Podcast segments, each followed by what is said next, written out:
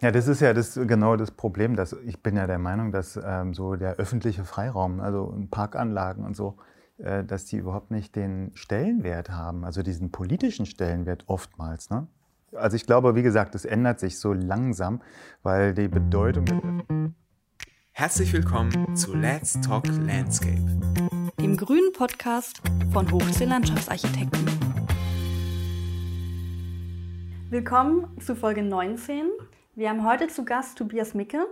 Er ist auch Landschaftsarchitekt, Geschäftsführer bei SD Raum A, einem Landschaftsarchitekturbüro in Berlin-Kreuzberg. Und mit ihm sprechen wir über verschiedene Projekte, darüber, wie die Pflege dann stattfindet, ob wir da noch Einfluss haben, ähm, was man vielleicht besser machen könnte, dass die Projekte, die man fertiggestellt hat, sei es jetzt nun ein Park oder ein Wohnumfeld, nach zehn Jahren das geworden sind, was man als Bild mal hatte. Ja, es ist immer spannend, mit anderen Landschaftsarchitektinnen zu reden über unsere berufsspezifischen Themen. Deswegen freue ich mich schon auf die Folge. Neben Tobias Micke sind Liuba Lissner, Klaus Hermann und ich, Luisa Balz, dabei. Viel Spaß! Genau. Also mich, mich wird halt so interessieren oder hat uns immer wieder so beschäftigt, wie kann man eigentlich diese tollen Anlagen, die man so plant, die man auch, für die man sich jahrelang engagiert, mit vielen anderen zusammen, wie kann man die in die Zukunft irgendwie transportieren und weiterentwickeln? Wie kann man verhindern, dass mit der Abnahme sozusagen unsere Obhut für die Projekte aufhört?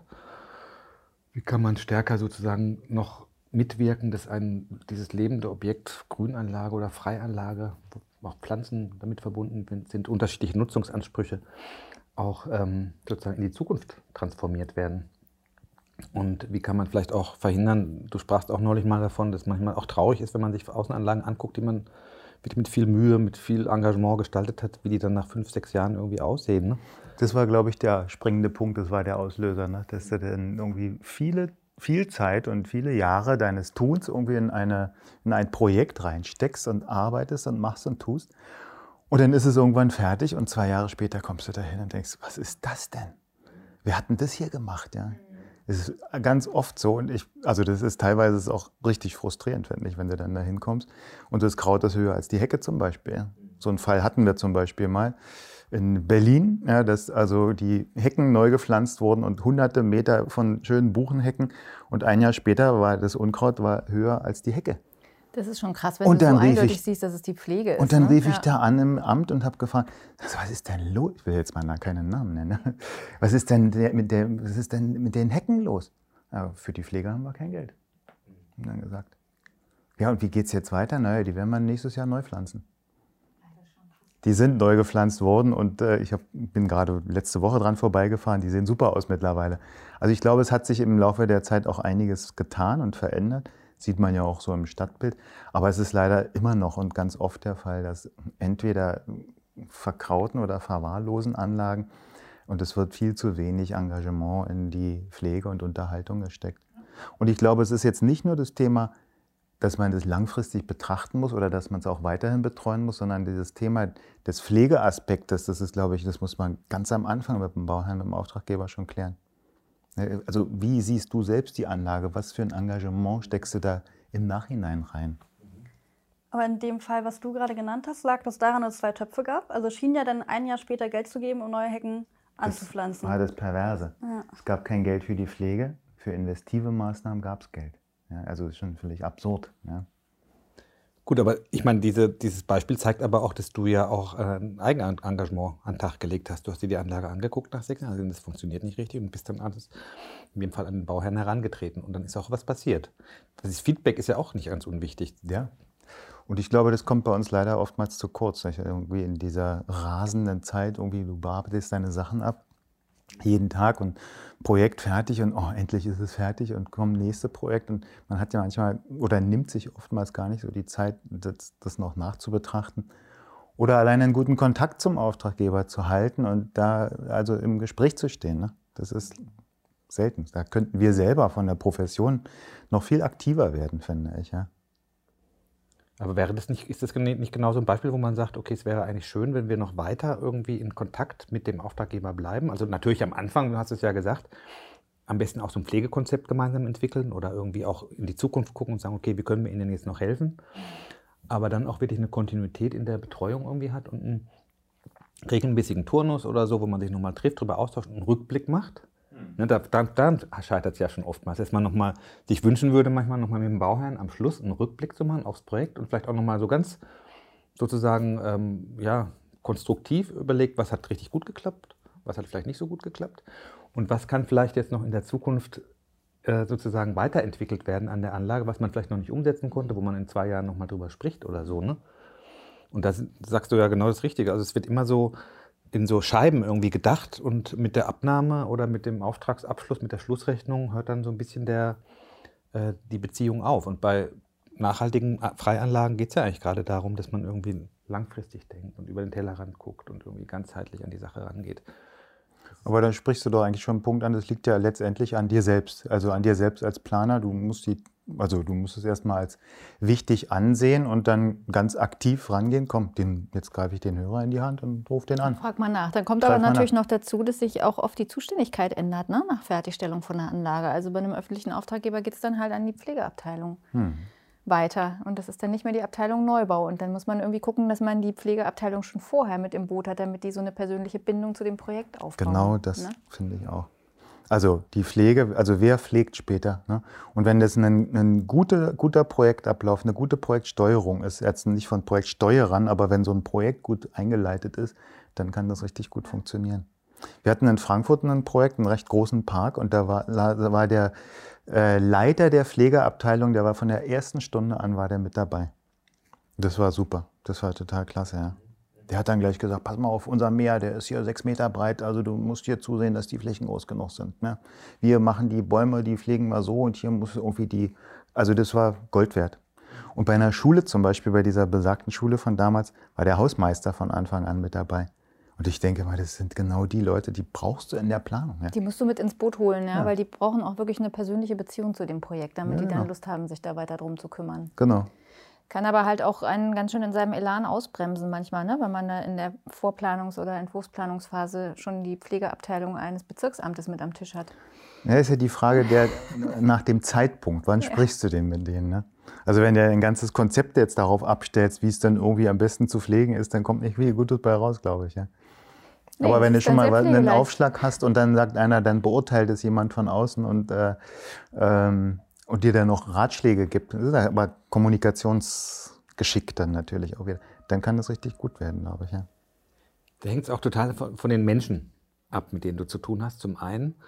Und zum anderen auch mit den Strukturen, in, wenn wir jetzt mal von, dem, von einem Amt sprechen, aber letztendlich bei privaten Bauherren ja auch nicht anders, bei größeren, ähm, was die sozusagen für eine Vorgeschichte haben. Und bei den Pflegeleuten, hm bei den Pflegeabteilungen spürt man eben ganz oft diese Frustration, dass sie eigentlich kein Geld haben für die Pflege, mhm. aber am Schluss für alles, was nicht gut läuft, irgendwie in der Verantwortung ja auch stehen, ein Stück weit und eigentlich nichts machen können, nur so Löcher stopfen. Ja. Und darum kann man denen das auch gar nicht verübeln. Wir sind ja auch immer mal wieder an Leute geraten, die vollkommen frustriert und destruktiv dann auch in so ein Gespräch reingehen. Das, das, und so seid meinst, ihr dann ne? da wieder rausgegangen? Ihr kamt ja vollkommen frustriert zurück. Du hast ja einen Wettbewerb gewonnen zum Beispiel oder vielleicht ein Bewerbungsverfahren und gehst dann mit einem tollen Entwurf da ins Rennen und dann mit, ah, wir müssen erstmal mit der Pflegeabteilung sprechen.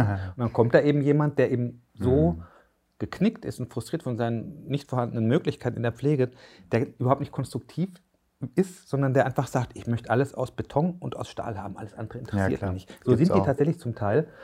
Und ich glaube, da muss man dann schon wieder ansetzen, das ist, glaube ich, ein politisches Problem, dass einfach die, ja, die, die Macht der Pflege oder die, sag mal, die Möglichkeiten der Pflege hier einfach nicht gut ausgeprägt sind. Und da müsste man wahrscheinlich auch als Landschaftsarchitektenzunft, BDLA oder Architektenkammer sich politisch engagieren, dass da einfach mehr Wert drauf gelegt, dass die wieder eine Pflegeabteilung kriegen, dass die wieder so ein bisschen Apparat haben und mehr Mittel. Aber ich würde jetzt nicht irgendwie, das müssen andere machen, die nee, Verantwortung. Das, wir, das, genau. wir, wir ja, müssen genau. in, der, in der Kammer, also das, da bin ich ja auch im Überlegen, ja. das könnte ja auch sein, dass wir da heute vielleicht so, mal so ein paar Anregungen finden, sozusagen in unseren Berufsverbänden oder Eigeninitiativ werden und überlegen, wie kann man sozusagen einen Impuls geben, in die Presse gehen vielleicht auch, ja, wie kann man Impulse geben, damit diese Pflegeabteilungen, die später das, was wir propagieren, irgendwie dann auch umsetzen sollen mit uns und mit den Fachbehörden, damit die genug finanzielle Möglichkeiten haben und auch genug, gut genug ausgestattet sind. Ja, das ist ja das, genau das Problem. Dass ich bin ja der Meinung, dass ähm, so der öffentliche Freiraum, also Parkanlagen und so, äh, dass die überhaupt nicht den Stellenwert haben, also diesen politischen Stellenwert oftmals. Ne?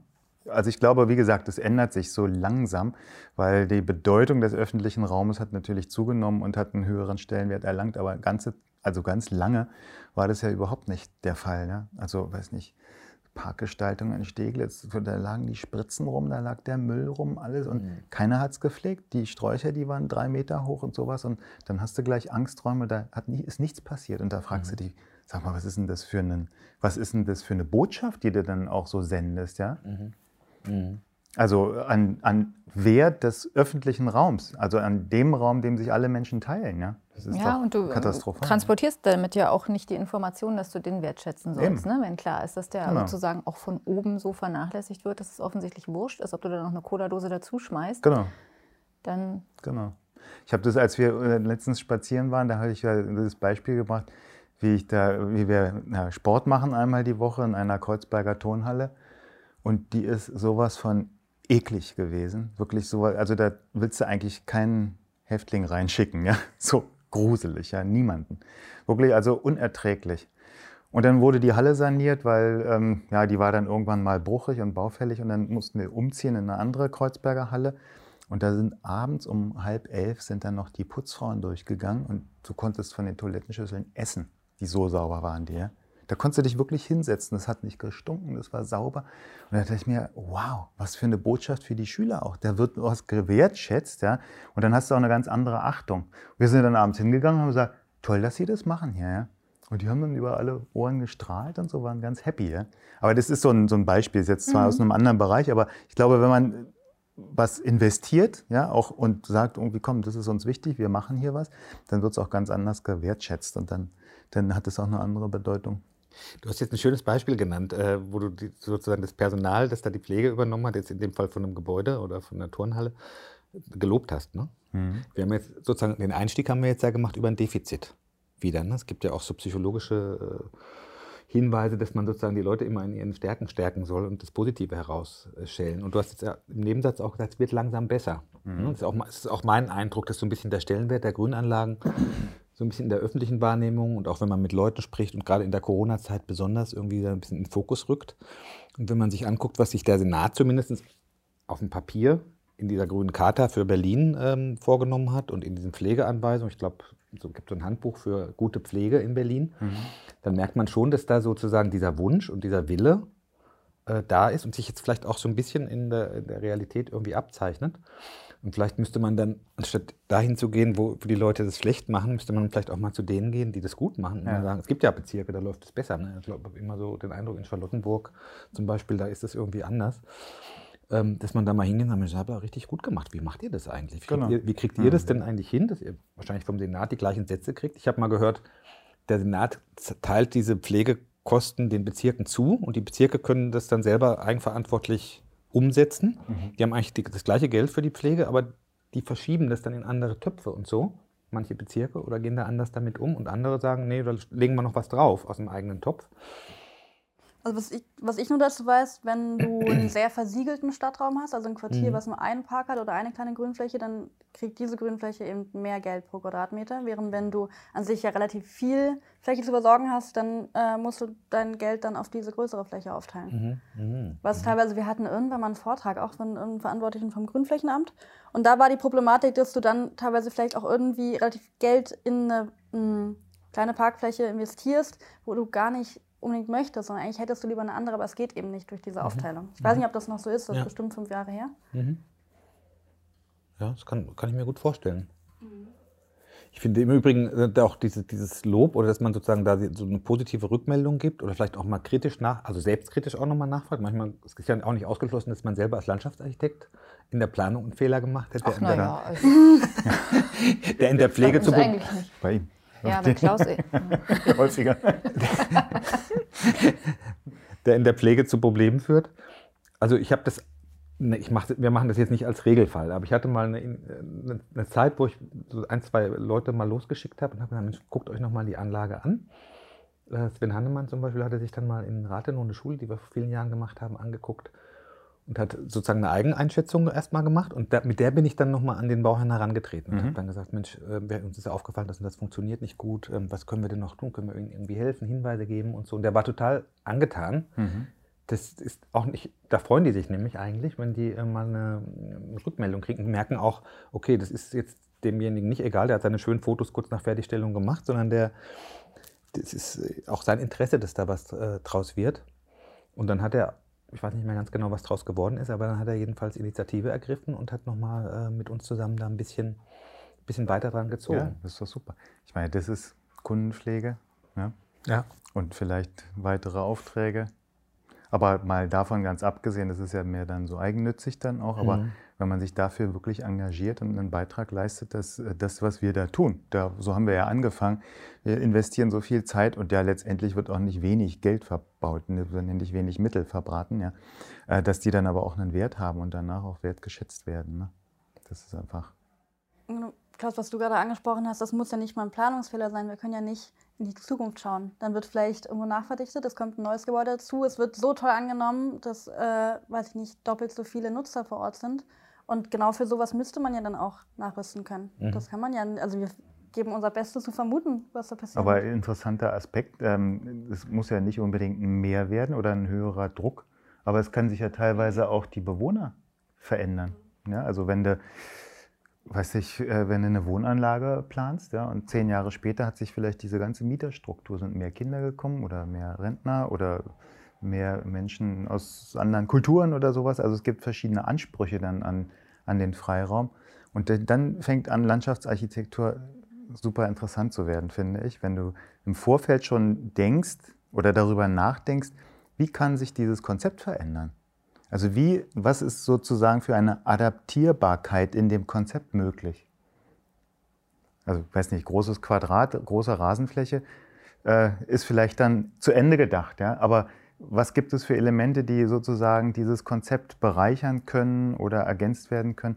Da hatten wir vor, weiß nicht, vor 20, 30 Jahren unser erstes Projekt äh, für die ähm, Hohenschönhausener Wohnungsbaugesellschaft, haben wir denen so ein Konzept vorgeschlagen, und genau das haben wir mit einbezogen, dass sich eine Mieterstruktur verändern kann. Und da bin ich zehn Jahre später noch hingegangen. Das Konzept stand immer noch, aber die mhm. Hälfte dieser Sachen waren weg. Also da gab es keinen Kinderspielplatz mehr, weil der war gar nicht gebraucht. Dann wurde das halt eine Staudenfläche. Ne? Okay, das heißt, ihr habt so einen stabilen Rahmen quasi geplant, so ein Gerüst? Genau, wir haben ein, ein Gerüst mit einer Struktur. Standhält. Ja. Genau. Mhm. Und diese Struktur, die war aber dann veränderbar. Also ob jetzt irgendwie ein Feld jetzt ein Staudenmeter zehn Meter größer oder kleiner war, war in dem Moment nicht relevant, mhm. sondern das hat sich dann innerhalb dieses Rahmens dann so verändern können. Ne? Mhm. Und dann, find, dann macht es richtig Spaß. Ja. Und dann macht es auch Spaß, nach Jahren nochmal hinzugehen und zu gucken, irgendwie, wow, diese Grundstruktur, die Bäume sind groß geworden, der Rahmen ist immer noch da und darunter passiert auf einmal ganz was anderes. Ja. Also vielleicht kommt ein Grillplatz dazu ja. oder ein Beachvolleyballplatz, weil das auf einmal der totale Trend ist, ja. was auch immer. Und das, dann finde ich, das ist total schlau. Und von wem ging das aus in dem Beispiel? Also von den Anwohnern, die sich dann gewünscht haben, was sie hätten? Oder hat die Genossenschaft von sich aus ähm, beobachtet und gesagt, okay, Spielplatz brauchen wir nicht mehr? Wir sehen das ja, was, das ist ohne uns passiert. Das wissen wir gar nicht, wie dieser Prozess dazwischen lief. Ist jetzt auch so ein Beispiel, hat gut geklappt. Ne? Hätte vielleicht auch in die Hose gehen können. Aber in dem, also so, also das war das Thema, so rückblickend nochmal sich auseinandersetzen, da ist das gut aufgegangen. Ne? Mhm. Und wenn eine Wohnungsbaugesellschaft das schlau macht, aber ich glaube, das machen die auch, dann gibt es ja, da gab es jetzt mal so Kundenzentren oder Bewohnerzentren oder sowas, dass es regelmäßig so Veranstaltungen gibt, wo die Leute mit eingebunden werden, so, also Thema Partizipation, ja, genau, Beteiligungsprozess und so. Ne? Ja, gerade bei einer Genossenschaft hätte ich es mir das gut vorstellen können, wenn die da 30 Jahre wohnen, dass sie untereinander sich schon einig sind, was sie gerne hätten. ja, die musst du am Anfang einbinden, wenn du sowas neu machst, weil da geht es ohne die ganz bestimmt nicht, vor allen Dingen mit den sage ich mal, mit den Altmietern. Aber dann musst du die neuen halt auch mitnehmen. Ne? Und, dann, und, und wie kriegt man das dann zusammen? Man hat nicht immer die Möglichkeiten dafür, jetzt irgendwie so, eine, so, eine, so, ein, so ein Konzept, also auch mit den Akteuren, die da mit beteiligt sind, sowas umzusetzen. Ne? Aber das war ein ganz schönes Beispiel.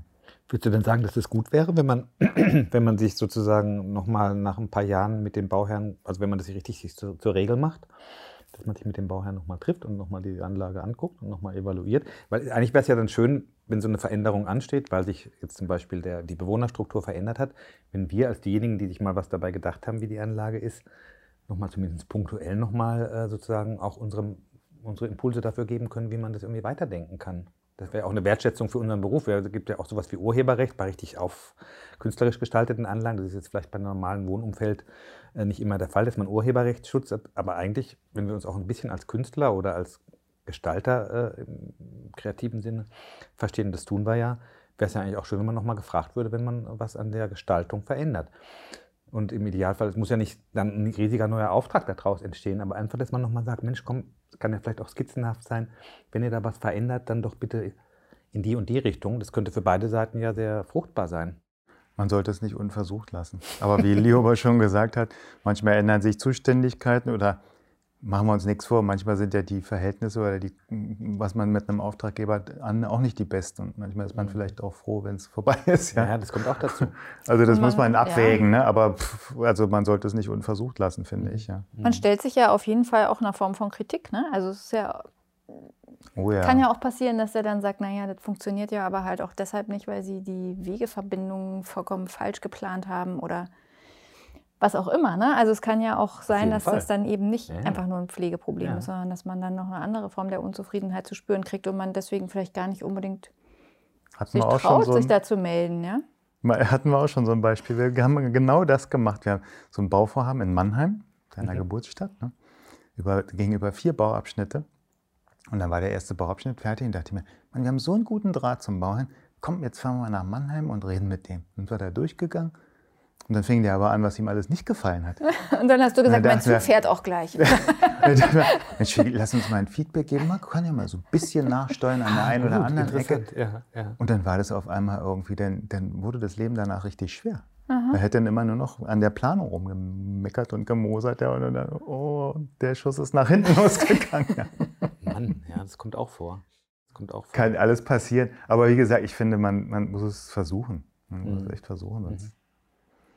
Also alleine um seine eigene Arbeit letztendlich auch zu würdigen.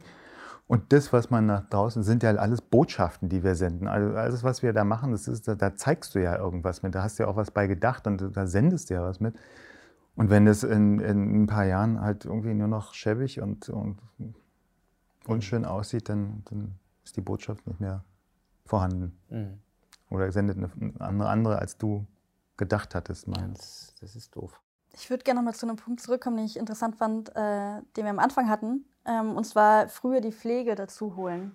Äh, mit welchen Schwierigkeiten das auch verbunden ist, aber was heißt früher? Also wann wäre das zwischen Entwurf oder Ausführung? Also natürlich nicht bei der Konzeptphase, weil dann möchte man ja eigentlich relativ frei denken können. Aber wenn man das versucht voranzutreiben, vielleicht könnte man das mal überlegen. Ich würde es nicht ausschließen. Ich finde, man kann, man muss ja nicht unbedingt das Pflegepersonal hinzuziehen, immer. Aber man kann in, äh, in seine Planung kann man schon Pflegekonzept mitdenken. So, mhm. ne?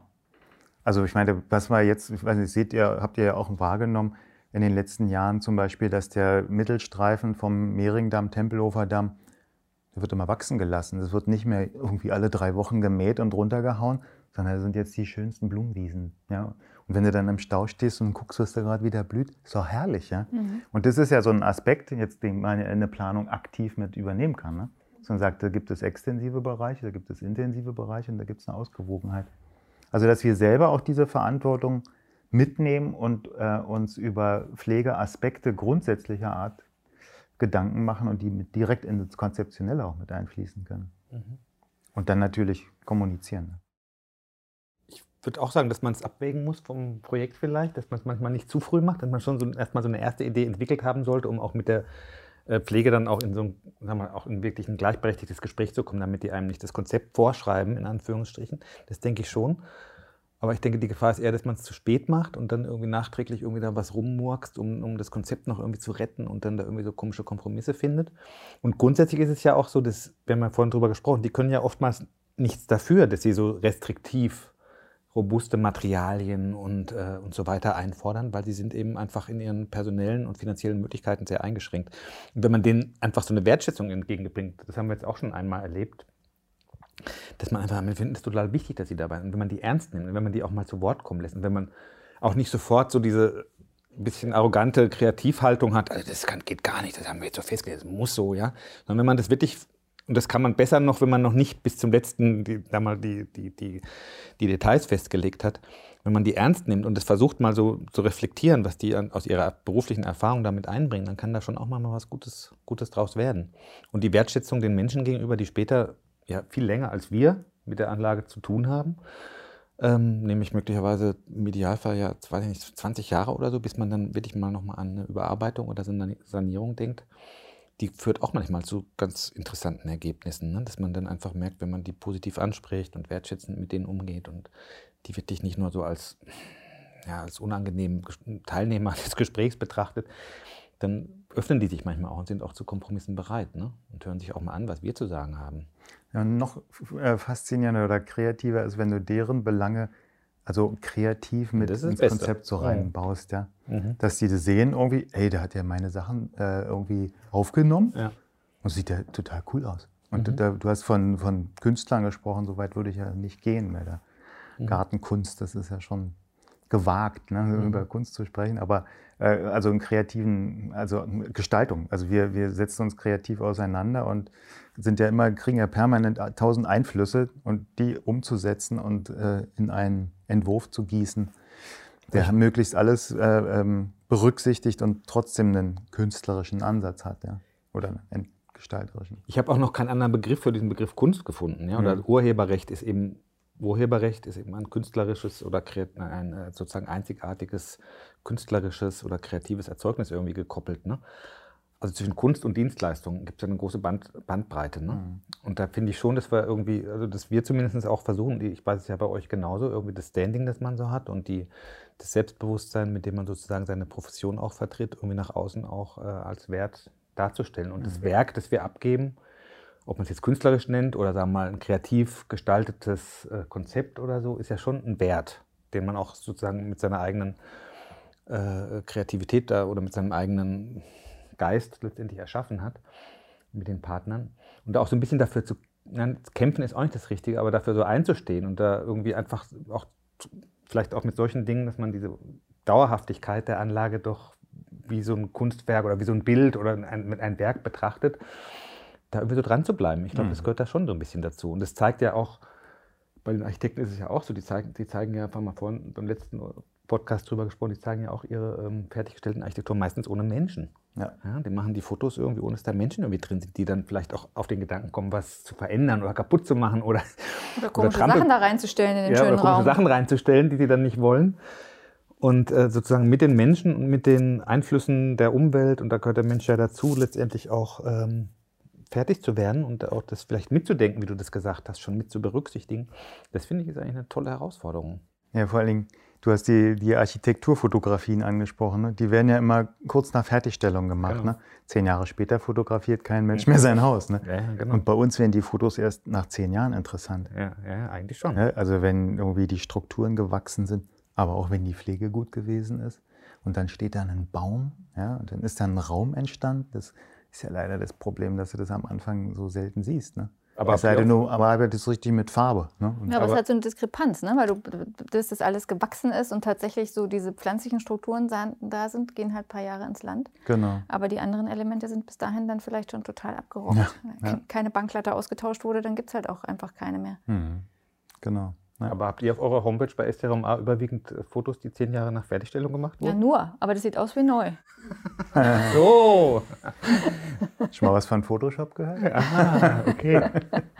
Aber es ist tatsächlich interessant. Also man zeigt ja äh, auch, wenn man so auf die ähm, Homepage, bei uns ist es ja auch nicht anders, ne? zeigt man manchmal so Bilder auch vom, vom Entstehungszustand, Baustelle, das ist alles noch so ein bisschen rough und das ist irgendwie interessant. Aber dass man jetzt sozusagen Bilder zeigen würde von Objekten nach zehn Jahren, stolz und sagt, Mensch, guck mal, das sieht nach zehn Jahren noch besser. Du hast ja eben gesagt, eigentlich sind die Anlagen, müssten ja so reifen durch die, ja. also insbesondere wenn Pflanzen damit verbunden sind. Ist ja nicht bei jedem Projekt so. Und auch von Simon Colville hat es ja in einem Podcast auch gesagt, müssten auch durch die Patina, die sie kriegen, ne, wie, so ein, wie so ein schönes Eichenmöbel, müssten sie auch so ein bisschen reifen. Aber komischerweise haben wir tatsächlich auf unserer Homepage relativ, auch auf unserer, relativ wenig Bilder irgendwie von zehn Jahren äh, oder fünf Jahre alten Anlagen. Ja, aber das wäre eigentlich eine interessante Rubrik. Ja. Genau. Das wollte ich gerade sagen. Das wäre doch jetzt, könnte doch schon eine Erkenntnis ja, sein. Super. Eine Sagen, irgendwie, man guckt mal zurück und geht vielleicht auch ganz selbstkritisch ran. Weil ich meine, mhm. wir entwickeln uns ja alle. Das, was du vor zehn oder ihr vor zehn Jahren gemacht habt, würdet ihr vielleicht heute ganz anders machen. Kann man ja auch wieder was draus gewinnen, eine Erkenntnis. Ne? Mhm. Ja, ich glaube, da kannst du dann auch relativ gut rausdestillieren, welche Elemente wirklich so Zeitgeist sind und wo man so ein bisschen aufpassen muss, dass man mhm. da nicht einer aktuellen Mode so hinterherläuft und das das bestimmte Element der Anlage ist und das ist dann eigentlich ein paar Jahre später gar nicht mehr toll. Mhm. Oder was ist so ein bisschen zeitlos und was ist wirklich eine Grundstruktur, mhm. die auch Jahre später noch gut ist. Ne? Mhm. Ich glaube, damit könntest du auch super ähm, sozusagen potenzielle Projektpartner irgendwie überzeugen, indem du denen sagst, Mensch, guck mal, fünf Jahre später ist die Anlage immer noch super. Es gibt ein paar Probleme, die wir da auch haben. Die werden wir natürlich hier bei dem nächsten Projekt irgendwie nicht, berücksichtigen. Also es wäre eigentlich eine ziemlich ehrliche äh, Herangehensweise und auch ein eigener Ansporn, hm. vielleicht auch für die Projektleiter und für alle im Team irgendwie zu sagen, okay, wir denken so ein bisschen an das Foto in fünf Jahren. denkt, das, denkt das mal so mit. Welche Projekte würden euch denn aus unserem Hochsee-Portfolio einfallen? Also natürlich äh, Neuzelle, weil wir da einfach seit so lange Zeit bauen und tatsächlich die Pflege fantastisch ist äh, mhm. dort. Ja, das, das ist, ist natürlich ein Luxus. Ne? das wäre der, der, der Einstieg, der lockere. Ähm, Wobei da gibt es auch zwei, drei Stellen, die sind nicht so optimal geworden. Aber im Großen und Ganzen ja. Also was mich da total interessieren würde, oder sind wir ja auch schon dabei, das zu beobachten jetzt seit zwei Jahren, ist beim Möckernkiez. Weil wir da ja auch tatsächlich gezielt versucht haben, einfach einen Rahmen zu schaffen, der möglichst stark ist. Und es war von Anfang an klar, dass die Bewohner die Grünflächen sich ziemlich schnell aneignen werden und da so ein bisschen machen, was sie wollen. Und dass mhm. dann einfach das Gebaute drumherum auch irgendwie so stabil sein muss, dass das trotzdem irgendwie noch eine, eine gute Anlage ist. Mhm. Und es ist ja jetzt schon total spannend zu sehen, was da passiert. Also da gibt es ja eigentlich keine Fläche mehr, die so aussieht, wie als wir da einfach den Rasen eingesät haben. Ja, ja. So, und das sind ja wirklich so ein bisschen die hängenden Gärten. Ja, da gibt es die AG Grüner Daumen, die sind da ja wirklich ganz schön ja, massiv dabei zu pflanzen und zu machen. Und das ist toll, das ist super. Ja. Also, und das ist, obwohl da teilweise ja auch recht abenteuerliche Hochbeetkonstruktionen sind, wenn du die jetzt einzeln irgendwo sehen würdest, würdest du dir denken, ja, boah, hm. also. Aber in der. aber, aber dadurch, dass das da so eine, so eine Masse an verschiedenen hm. Sinneseindrücken hm. ist, die sich aber in diesem Rahmen bewegt, ist das total toll. Ja. Und da bin ich gespannt, wie das dann in ein paar Jahren und in noch mehr Jahren aussieht. Ja, und das wenn hängt, so weitergeht, ich, ja. hängt davon ab, wer das dann macht. Ne? Ja. Weil das hast du ja als Planer auch nicht mehr im Griff. Du kannst ja nicht sagen, macht jetzt mal das Hochbeet, Hochbeet pflegt das jetzt mal. Ne? Also dann ist so ein Konzept ja super aufgegangen. Ne? Ja. Also eignet euch den Raum an, tut da was. Ne? Und wenn die das dann wollen und dann tun, dann kann sowas funktionieren. Und das ist super, weil die haben sich ja auch so angeeignet, dass es natürlich, das ist so gepflegt, wie sie das pflegen wollen. Das mhm. vielleicht, manche, manche würden das vielleicht als bisschen wild bezeichnen, aber es ist gepflegt und es ist total üppig und, und strotzt irgendwie so vor grüner Kraft. Ne? Es ist ja nicht irgendwie vertrocknet oder so. Und da wird wieder eine Planung total interessant für einen Bauherrn auch, zum Beispiel, wenn er sagt, ich muss ja gar nicht pflegen. Das machen ja die Leute, die hier wohnen. Ja, dann ist ja eigentlich schon alles gewonnen wieder, ne? Mhm. Dann muss jetzt nicht irgendwie so viel Pflegemittel da reinfließen, sondern weil die Leute das selbst machen. Mhm. Ist natürlich auch ein Trend, so eine Entwicklung. Ne? Irgendwie also äh, Urban Gardening und so. Wir machen mal draußen auch und dann noch Nachbarschaft ist ja sowieso eine tolle Entwicklung auch. Aber damit hätte, hätte man schon mal so ein Problem erschlagen, das, was es vor allen Dingen vor 10, 20 Jahren noch massiv gewesen ist, mhm. dass da also ähm, ja, man eigentlich darauf angewiesen ist, dass eine Pflegefirma kommt und alles in Ordnung hält. Ne? Du musst es halt dann zulassen. Ne? Du musst in einem gewissen genau. Maß zulassen, dass du das nicht in der Hand hast, wie die Leute sich das aneignen. Mhm. Du kannst ja vielleicht noch irgendwie Regeln formulieren und im besten Fall hält sich vielleicht auch jemand dran, aber vielleicht auch nicht. Mhm. Und dann musst du halt damit leben, dass das dann so ist, wie die Leute sich das angeeignet genau. haben. Aber das kann ja total spannend sein. Ja. kann ja eben, wenn die Anlage an sich das, da einen guten gestalterischen Rahmen vorgibt, ist das ja kein Nachteil. Ne? Mhm. mhm. Das finde ich ein, wirklich ein gutes Beispiel, weil der Rahmen ist ja auch so robust. Also als es noch nicht war, dass die kleinen, die kleinen äh, Initiativen dort sozusagen die Grünflächen ähm, sozusagen weiter in ihrem Sinne entwickelt haben, war das ja auch sehr steinern alles und auch sehr, ja, so robust irgendwie. Ne? Und es hat dadurch auch sozusagen, also diese Vielschichtigkeit, die da jetzt entstanden ist, bricht auch so ein bisschen und ergänzt sich eigentlich ganz gut in dieser starken Struktur. Also meine Frau ist ja auch mal irgendwie durchgelaufen mit mir und hat auch ganz schön steinern was sie hier gemacht, ganz schön kräftig irgendwie so von den, von den Formen. Aber es ist eben jetzt in dieser Kombination mit diesen Grünflächen, die sich entwickeln, irgendwie eine wunderbare äh, Ergänzung, die eigentlich auch dem Bauherrn dann zeigt, okay, an den, an den gebauten, richtig massiv gebauten Geschichten muss ich auch nicht viel machen, die sind so robust, die, werden, die halten. da muss auch nicht jetzt irgendwie unheimlich viel nachjustiert werden, nehme ich jedenfalls mal an. Na, sagen wir mal, das, was an den Baulichkeiten den Bewohnern besonders schlecht gefallen hat, haben sie ja selber nachjustiert, damit mhm. muss man dann auch leben. Also es war ihnen, ihnen ja offensichtlich die Pollerleuchten in den Höfen zu hell. Mhm. Wir haben das überall ausgeleuchtet, damit man da irgendwie zum Müll kommt, auch im Winter um 16.30 Uhr und das natürlich alles irgendwie berechnen lassen und so, wie sich gehört. Aber in der Realität ist es offensichtlich trotzdem dann zu hell gewesen. Und da ist es eigentlich so, dass wirklich über jeder einzelnen Pollerleuchte ein andersfarbiger kleiner Sandeimer drüber hängt. Aber das ist, das sieht auch ganz gut ist, aus. ist auch wiederum ganz witzig, weil das, das halt dann so eine Kolonne an Sandeimern und in einem Hof haben sie so halbtransparentes Tape darüber geklebt, was dann irgendwie so Farbeffekte macht. Also es ist irgendwie auch ganz witzig. Ja? Aber da war offensichtlich das Lichtthema also auch, äh, das haben nicht nur wir abgekriegt, auch die Haustechnik. Die beleuchteten Hausnummern sind auch alle mit so Scherenschnitten überklebt. Aber das ist irgendwie ja auch witzig. Ja, ja ist lustig. Ist gut. Also es ist irgendwie so eine friedliche Korrektur dessen, was mhm. da nicht so gut angekommen ist. Mhm. Fällt dir noch so ein Projekt ein, Tobias? Du hast von dem, von dem Hovo oder von der Wohnungsbaugesellschaft? Mir sind noch zwei Sachen eingefallen aus unserem Gespräch. Du warst ja letztes Jahr auch mit zur Gartenschau in Österreich, mhm. ne? Ja wo auch ganz viele Akteure so mitgemacht haben. Wir haben ja nur den groben Rahmen festgelegt und dann gab es ja diesen Gemeinschaftsgarten. Ne? Kannst du dich mhm. erinnern? Ja, ja, klar. Ja, schön. Und, und, da waren, haben wir letztendlich nur die Beetstruktur vorgegeben, weil es gab eine Initiative aus der Gemeinde, halt so Gemeinschaftsgärten dort anzulegen. Ja? Und das war ja schon ein Jahr, bevor die Gartenschau überhaupt eröffnete, blühte das in aller Pracht und da waren die größten Kürbisse geerntet und Zucchini und so unglaublich. Und die Leute, die haben sich da so gefreut dran. Und das war der, einer der besten Gartenschaubeiträge. Also das, ja, was die Leute gemacht haben. Ja. Und die sind dann da hingegangen und haben dann auch gepflegt und gehakt. Und während der Gartenschau sind dann halt die Besucher gekommen, dann kamen die ins Gespräch. Also es war auf einmal so, ein, so eine Interaktion auch. Ja. Das war einfach total schön mit anzusehen. Aber weil die Leute sich identifiziert haben und sich engagiert haben daran. Ne? Das, war, das war wunderbar. Ja, das fällt mir da sofort ein, dieses, also es ist so ähnlich wie bei euch im Möckernkiez mhm. auch. Ne? Und vorhin zu diesem Thema äh, Gespräch oder, oder wann fotografieren Architekten und wann können wir mal fotografieren ja? oder sinnvoll, da fällt mir auch noch ein Projekt an, das ist auch schon etwas älter, das wir in Sachsen-Anhalt realisiert haben. Muss man ja gar nicht drüber reden, was es ist, oder? Weil vielleicht fühlt sich der ein oder andere da angegriffen. Da haben wir das Gespräch, nachdem das Projekt fertig war, es ist ein recht großes Projekt gewesen, haben wir das Gespräch zu den Architekten gesucht. Mhm. Und dachten wir auch, komm, wir machen mal, wir essen mal oder trinken noch mal da drauf. Und jetzt ist ja alles fertig, war eine lange Planungszeit. Und dann war das aus und haben die gesagt, was habt ihr denn da eigentlich gemacht? Ja? Was soll denn das? Und wir sind da, wir waren völlig verstört. Wie, ihr wart doch dabei im Planungsprozess. Ja, aber so haben wir uns das nicht vorgestellt. Tatsächlich, ja. Und waren richtig pikiert und wir waren natürlich total frustriert. Ja? Mhm. Habt ihr dann erstmal gesagt, was an dem Haus alles scheiße ist? Oder nee, so weit sind wir nicht gegangen, weil es war, hat noch einen Preis gewonnen. Es war schon gut, das Haus. Es sah ja blendend aus, weißt du, direkt nach der Fertigstellung. Und ähm, jetzt äh, vor kurzem habe ich die Architekten wieder getroffen und gesagt, Mann, das sieht ja so toll aus da, ja, das ist ja wunderbar geworden.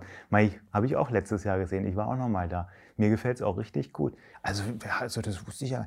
Ich kann sich noch daran erinnern, wie wir damals darüber gesprochen haben. Da ich kann mich nicht mehr daran erinnern, das weiß ich nicht mehr. Ja? Also es war dann zehn Jahre, es ist alles eingewachsen und es war halt auf einmal so Patina bekommen und fügt sich so ganz selbstverständlich ein. Na, vielleicht konnten die sich das auch nicht so gut vorstellen. Nee. So ein bisschen, ja, genau. Ne? Wie, und wie auch da, wenn wir jetzt wieder aus unserer Profession so denken, ich glaube, da müssen wir halt auch ansetzen. Wie vermitteln wir sowas? Also ich weiß nicht, also mir fallen jetzt da noch keine Programme zu ein oder so, aber könnte man auch darüber nachdenken, wie kann man denn sozusagen die Aussicht darstellen? Ne? Fängt ja schon an, wenn man einen Baum zeichnet. Zeichnen wir den, als, äh, wie wenn er äh, frisch gepflanzt ist oder nach drei Jahren, vier Jahren, 20 Jahren. Ne? Also wie stellen wir dar, wie vermitteln wir unsere, unsere Arbeit? Das wäre eigentlich eine interessante Form der Darstellung, dass gerade bei einem Baum, dass man dem einfach mehrere Kronen zeichnet und da klein daneben schreibt, was es ist auch für sich selber, weil man neigt ja auch dazu, wenn nicht so viel Platz ist, dann mhm. macht man, dann stellt man ihn nach Pflanzung dar, ne? Ja, ja, passt genau. alles. Genau. und ansonsten stellt es ihn halt ein bisschen größer dar und das könnte könnt ja auch für einen selber tatsächlich ganz lehrreich ja. sein, so ein bisschen so eine zeitliche Skala damit reinzubringen. Also eigentlich müsste man, Entschuldigung, Nee, nee, das ist interessant. Ich denke gerade drüber nach, die Fotos machen wir ja ganz am Anfang, also immer noch da die, die Flöcke daneben stehen hat und den Gurt rum und einen kleinen Baum. In der Perspektive würde man immer einen wunderschönen großen Baum dann irgendwie nach 20 Jahren darstellen. Mhm. Da kriegt man irgendwie innerlich so einen kleinen Knick in der Optik und man kann man schon verstehen, dass die Wirkung nach außen dann mhm. ähm, eine andere ist. Da gibt es ja durchaus Kollegen, die schöne Renderings ähm, anlegen, wo also die Bäume schon 100 Jahre alt sind, ne? die man, wie man in den Bildern dann so sieht. Ne? Mhm. Also ich, mir, fällt jetzt, mir fällt dazu noch ein, von der Auftraggeberseite ist es natürlich auch ein Unterschied, ob man jetzt, wir haben jetzt viel über Genossenschaften gesprochen, das waren jetzt ja auch jetzt in dem Fall von den Gemeinschaftsgärten eine Gemeinde, die da letztendlich dann mhm. später die Anlage übernommen hat. Ähm, Möckernkiez ist eine private Genossenschaft, auch das andere war eine Genossenschaft. Es ist natürlich ein Unterschied, ob man mit einer Genossenschaft oder mit einem Privateigentümer ähm, ein Projekt irgendwie macht, der auch weiß, dass er, wie du das vorhin gesagt hast, Luisa 20, 30 Jahre vielleicht hier noch äh, sozusagen drin wohnt oder sozusagen das Projekt betreut und der Eigentümer des Projektes ist oder ob man mit einem Investor arbeitet, der letztendlich, äh, weiß nicht, ein großes Projekt irgendwie abwickelt, auch der Projektsteuer ein großes Projekt abwickelt und danach weg ist oder das Ganze verkauft. Ja, klar. Der sozusagen nur ein Interesse hat, das sozusagen zum Zeitpunkt des Verkaufs und des zum Zeitpunkt an den Markt bringst, mhm. das Objekt eine bestimmte Qualität und eine bestimmte Ausstrahlung hat und dass die Finanzen auch bis dahin äh, abgesichert sind. Natürlich.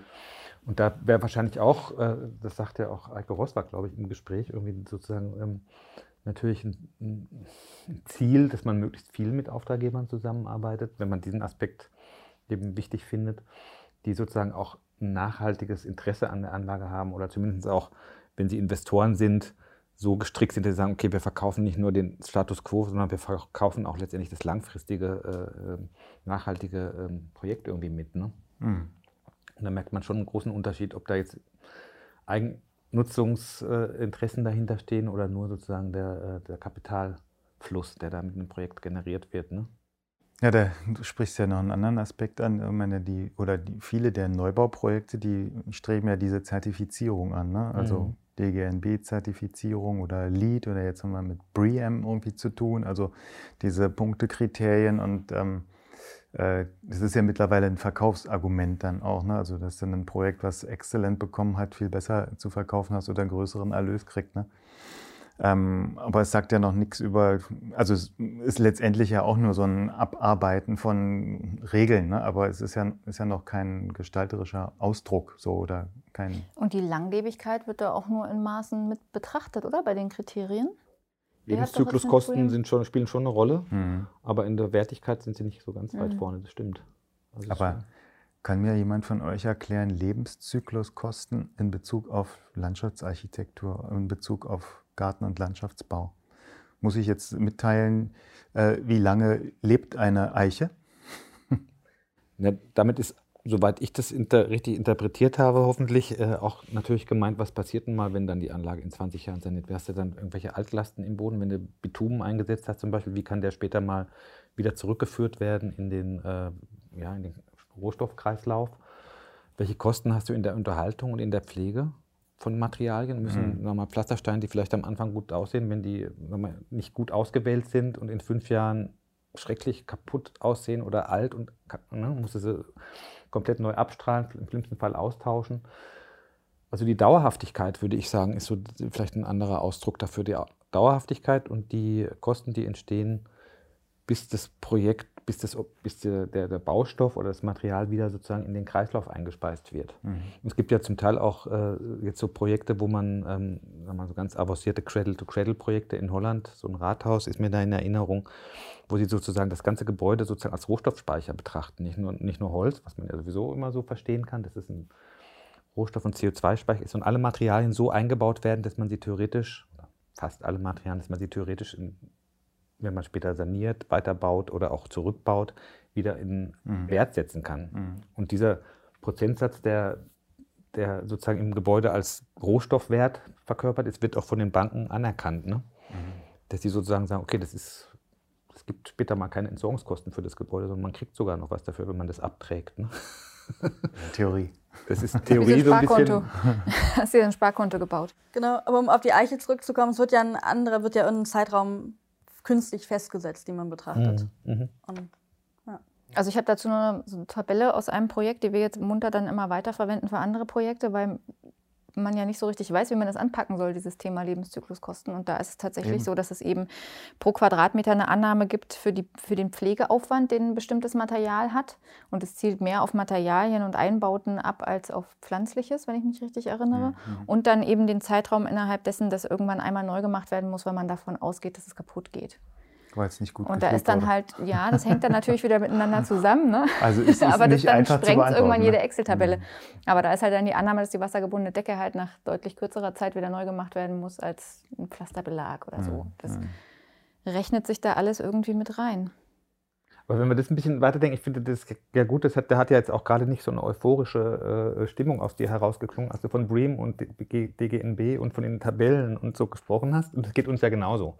Wir haben uns ja da mal sehr avanciert mit beschäftigt, auch bei Möckern Kids im Übrigen. Wir haben uns mal diese ganzen ähm, sozusagen ähm, Nachhaltigkeitsbewertungssysteme angeguckt und wollten eigentlich auch bei Möckern Kids mal für uns das so durchdeklinieren, haben da Schulungen besucht.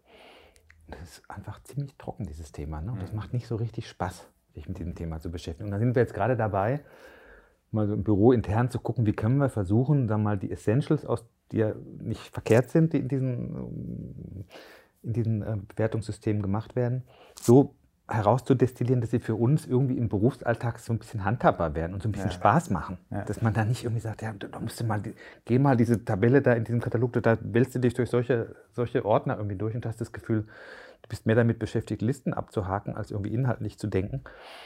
Da sind wir jetzt gerade ein bisschen dabei, da so ein bisschen was Lustvolles draus zu entwickeln. Man, eigentlich ist Nachhaltigkeit und dann mal auch Unterhaltung und Pflege ja eigentlich was, was Schönes. Wir, wir pflegen ja auch unsere Sachen. Wir pflegen unsere Klamotten, unsere Wohnungen.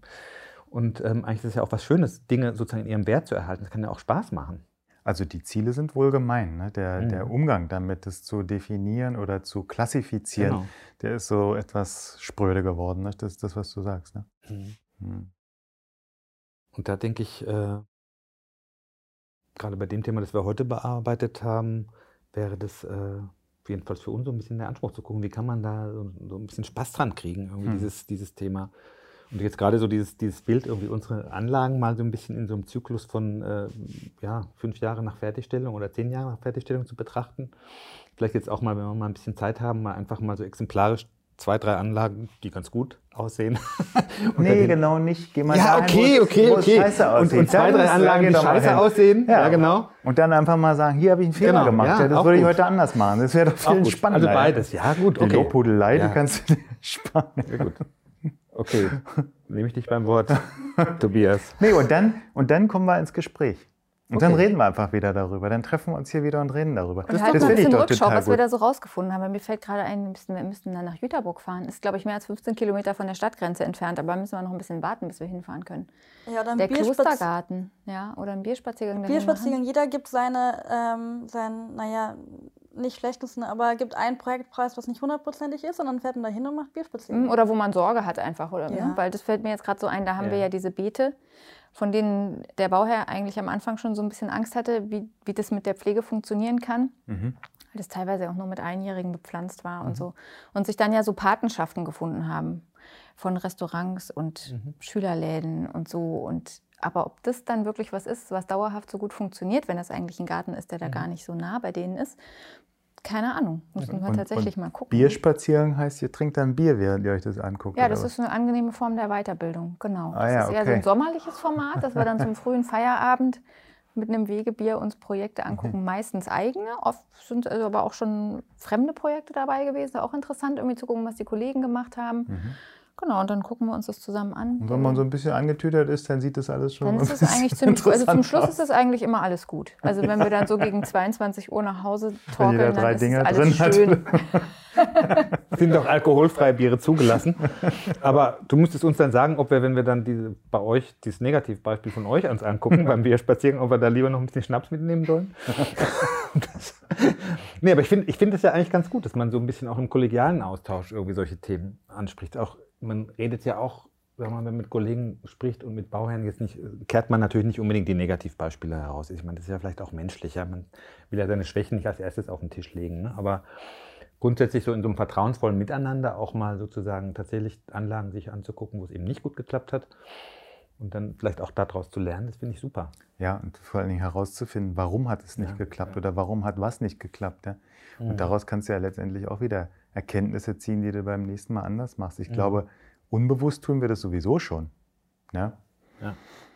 Weil, ich meine, wie gesagt, vor zehn Jahren haben wir anders geplant als heute. Wir haben auch andere Anforderungen dran. Wir haben uns alle selbst weiterentwickelt und so. Und da, da hat sich sowieso schon was getan. Und, und trotzdem kannst du ja vielleicht nochmal Erfahrungen da sammeln und, und, mhm. und deine Erkenntnisse schärfen.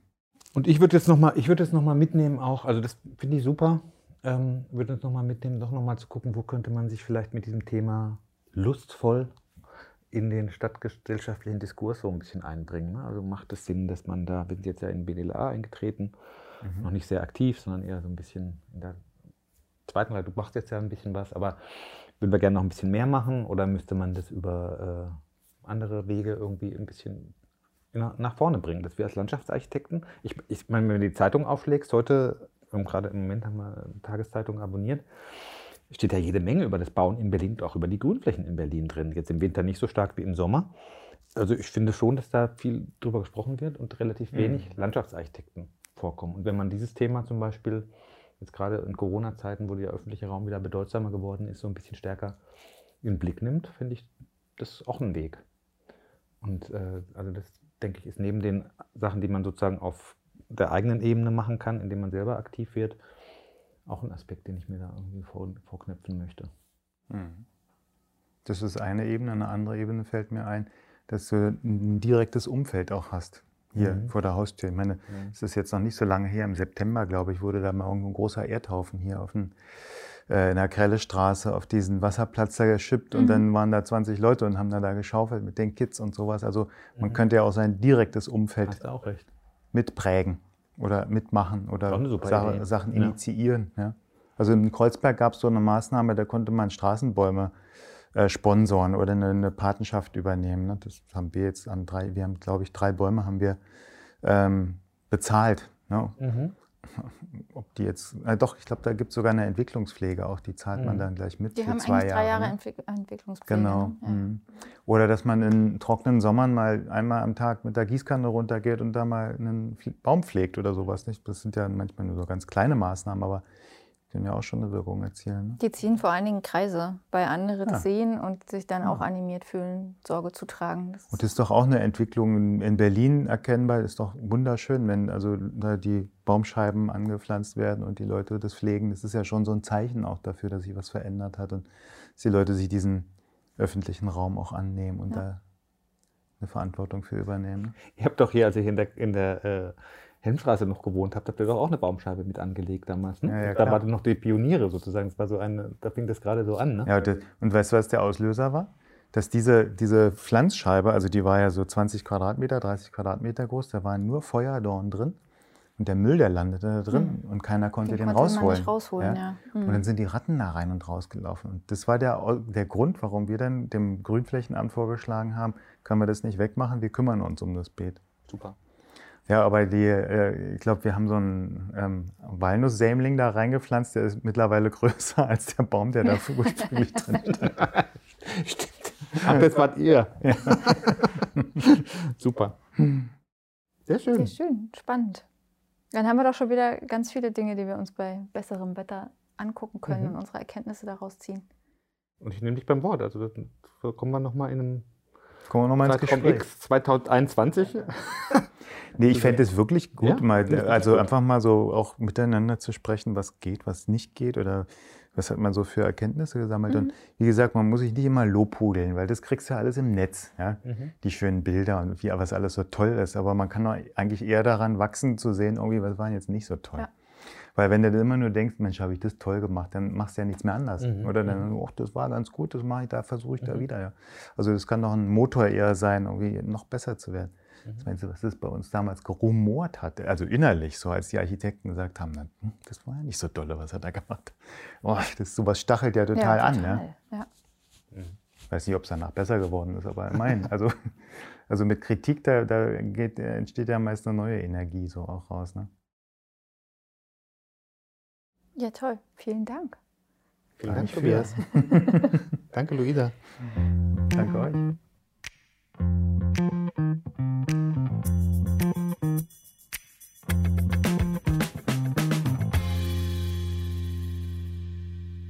Ich hoffe, euch hat die Folge gefallen. Ich fand sie jedenfalls sehr angenehm, auch ähm, ja, sehr fließend. Das ist als Moderation immer ganz angenehm.